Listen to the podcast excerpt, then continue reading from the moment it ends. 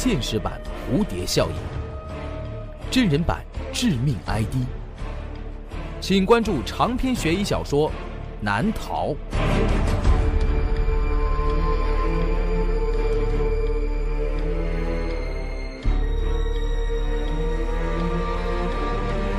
当当、京东、淘宝网上书店均有销售。朱威创作，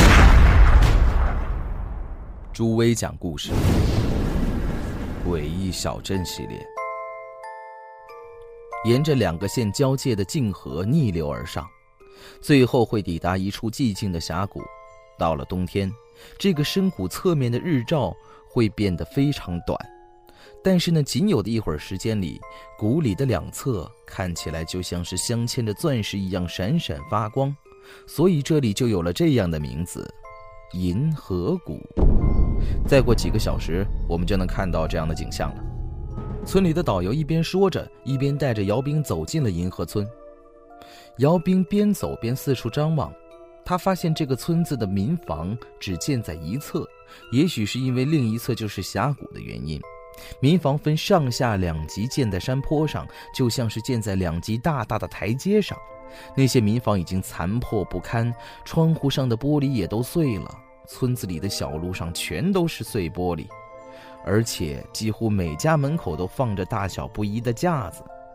怎么，这是一个废弃的村子吗？哦，是的，这座村子已经有几年没人住了。啊，后来我们发现了这里，想要申请作为景点。可是之后才发现这种事情真的很难呢，找政府帮忙 真是自寻烦恼。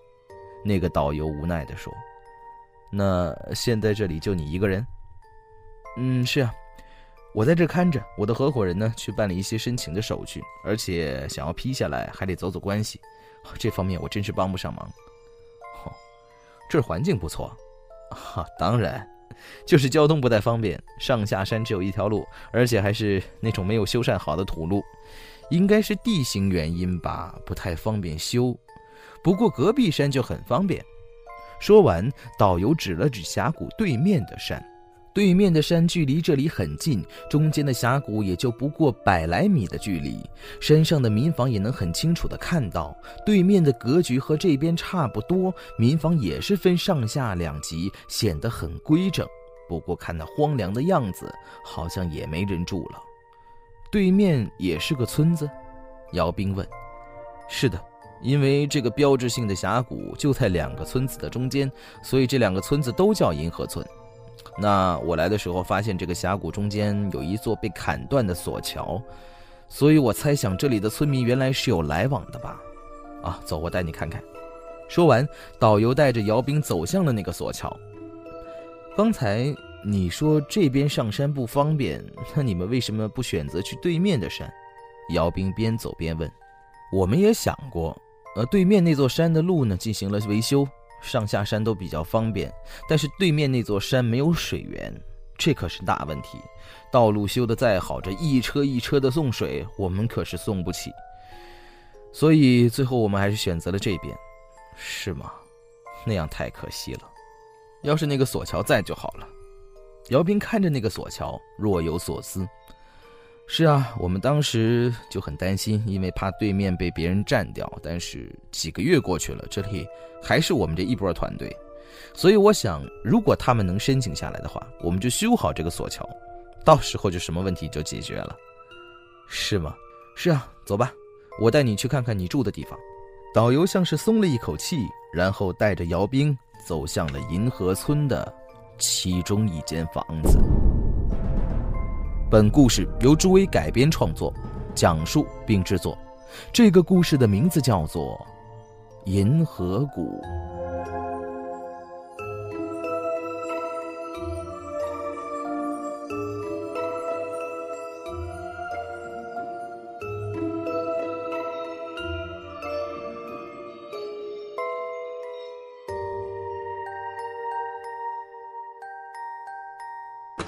你今晚就睡这儿。我们紧赶慢赶的，才收拾出三间民房，什么设施都没有，只有景观，也没有营业执照，所以就不收你钱了。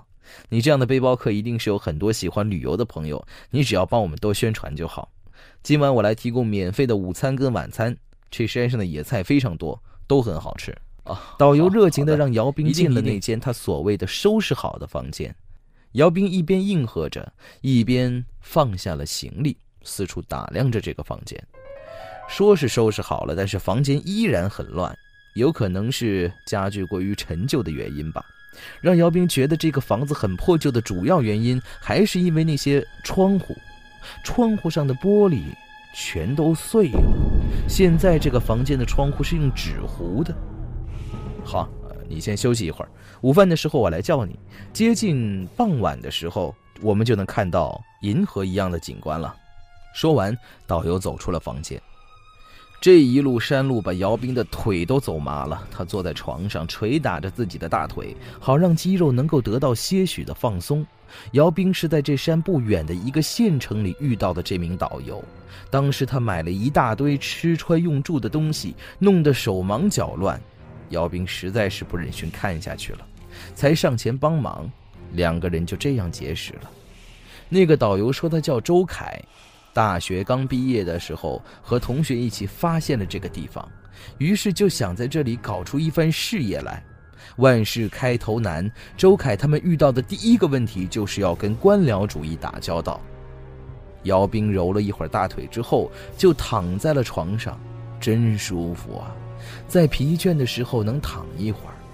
这个时候传来了敲门声，姚兵费力地从床上下来，去打开了房门。门外站着一个白发苍苍的老人，正严肃地看着姚斌。老伯，您找谁？我找谁？我住这儿。说完，那老头走进了屋子。姚斌赶紧关上了房门，转过身看着老头。呃，可是，他们说这个村子已经好久没住过了。他们，他们也得走。为什么？他们是要开发什么的？但，但我只是个路过的。我留宿一宿都不行吗？不行。这是为了你们好，为我们好。对，这村子里有种可怕的力量。敲门声又响了起来。姚兵转身开门，在房门打开的一刹那，姚兵赫然间呆住了，因为他发现站在门口的那个人。就是他自己。此时，那个站在门外的自己正在用一种仇视的眼神，恶狠狠地盯着姚兵。姚兵猛地从床上惊醒，他是被敲门声吵醒的。他四处打量了一下房间，房间里只有他一个人。刚才的一切，只是一场梦。姚兵，吃饭了。门外是周凯，他来叫姚兵吃午饭了。姚兵下了床，开门和周凯来到了一个稍微大一点的民房，看看怎么样？我们准备把营业厅就安放在这儿，还不错。姚兵还没有从刚才那个噩梦中走出来，显得有些心不在焉。坐下来之后，才发现之前周凯说这山上的野菜特别多，这一桌子还真的都是野菜，一点肉都见不着。真不好意思，这山上还没通电。只能吃这些现成的。呃，这山以前是什么人在住？你们知道吗？不太熟悉。听附近的居民说，这里的人从来不跟外面的人有所来往，当然也不下山，也不欢迎外人来他们的村子。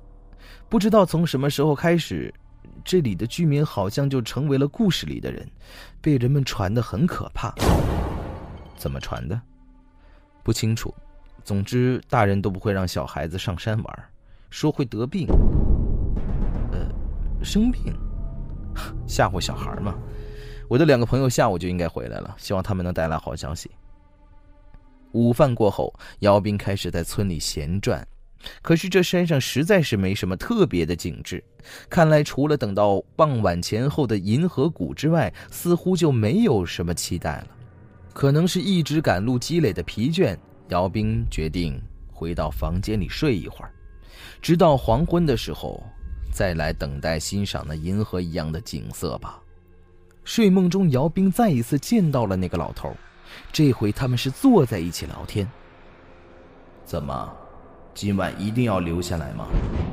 那老头对姚兵说：“啊，是啊，现在下山已经来不及了，这附近也没有什么住的地方，我已经很累了。”不能再彻夜开车。唉，真不知道拿你们这些外来人怎么办才好。为什么这里一定不能住人呢？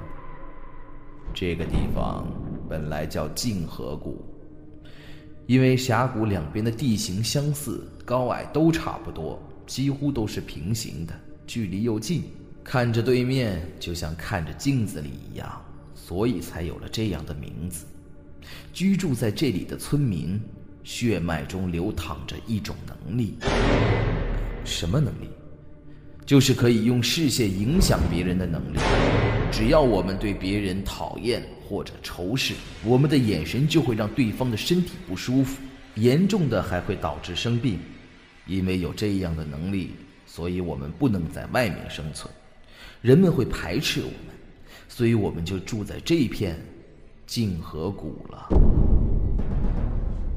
起初，村里的两族人分居在两边的山上。中间有一道索桥连通，由于这里的日照很短，我们两边的家门口都架上了镜子，可以反射阳光到对面的地方，这样两边的村子每天都能多享受差不多三个小时的日照。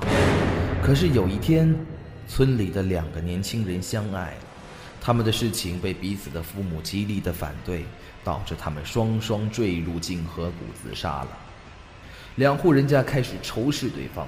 他们都认为是对方害死了自己的孩子，他们每天都在用仇恨的眼神互相对望着，灾难就是从这个时候开始。什么灾难？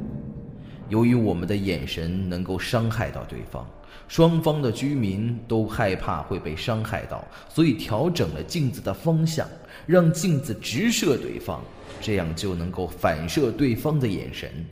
而村里一旦有人生病，就会把原因怪罪到对面村子身上。没过多久，更多的村民加入了进来，他们都用仇视的眼神看着对面。直到有一天，那怨恨达到了一个最高值的时候，整个山谷都受不了了。所有能反光的东西都在那一刻被强大的仇恨能量给炸碎了。从那以后。静河谷就再也没有人居住了。炸碎的，是的，记住，千万不要往镜子里看。所有村民的怨气都沉淀在这山谷里，镜子会唤醒那股怨气。又是敲门声，周凯又来敲门了。姚斌，太阳就要下山了，再过一会儿就能看银河谷了。姚兵从床上坐了起来，他回忆着刚才那个梦。静河谷，真有这种事儿吗？走出房间之后，周凯带着姚兵走到了村口，有两个人推着小手推车上了山，那车上还放满了物品。你们可回来了？周凯热情的上前打着招呼。这是我今天遇到的客人，叫姚兵，这是我的两个合伙人，我们大学同学。陈鹏、刘瑞，怎么样？结果如何？哎，还可以，申请已经交上去了，还要跟管理局的人吃了顿饭。这顿饭吃了我们好多资金，一会儿要好好算算账才行。陈鹏发着牢骚。不过这一次我们有新的收获，刘瑞补充道：“我们打听到了关于这个峡谷的一些事情。”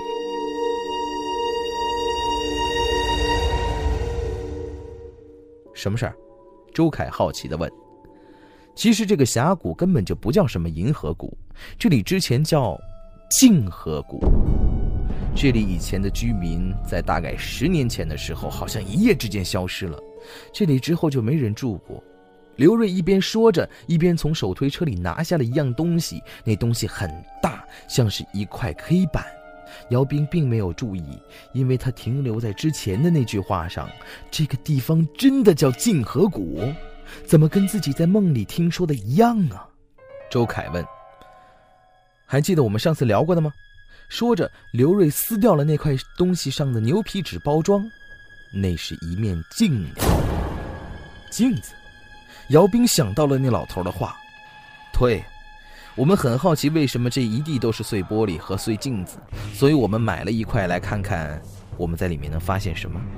我们回来的时候已经在对面山坡上安了一块，所以我们这么晚才到。在那边有一块镜子，大概就在这个位置。说完，刘瑞递给了周凯一副望远镜。周凯拿着望远镜看着姚兵：“你是客人，要么你先看。”“啊，不用客气，还是你们先。”不知道为什么，梦里的老头那番话让姚兵颇有顾虑。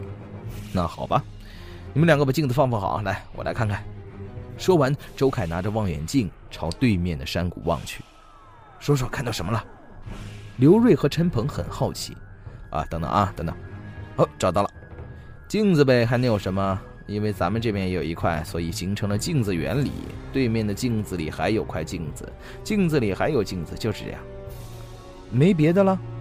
姚兵也有点按耐不住好奇心，上前询问。等等啊，我对一下焦。呃，好了，呃，可以看到镜子里的我们了。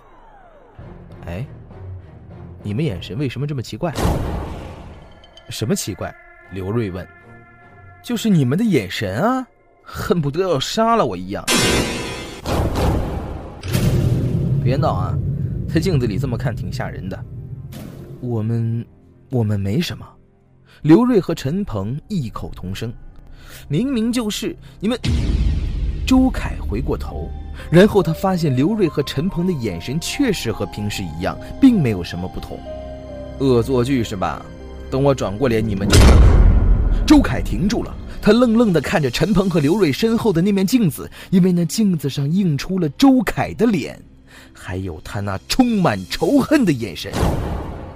你们，你们快来，快来看看这面镜子！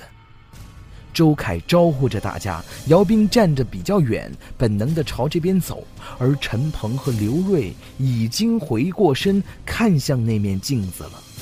紧接着，他们三个全愣住了。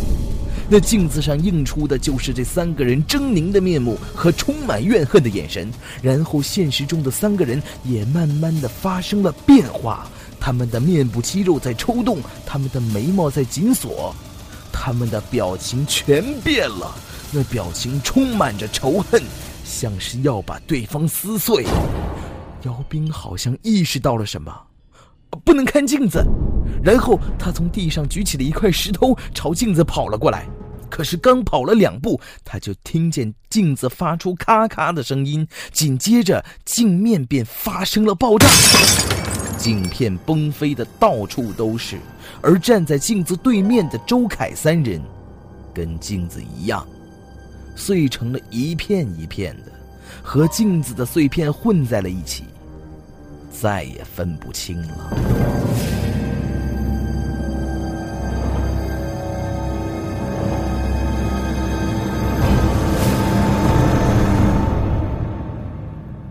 沿着两个县交界的泾河逆流而上，最后会抵达一处寂静的峡谷。到了冬天，这个深谷侧面的日照时间只有很短的一会儿。但是那仅有的一会儿时间里，在谷底和山谷的两侧地面上，那些破碎的镜子，会伴随着太阳的反光，而放射出一种看起来像是镶嵌着钻石一样的光。这就是每一个碎片上，都沉淀了满满怨恨的银河谷。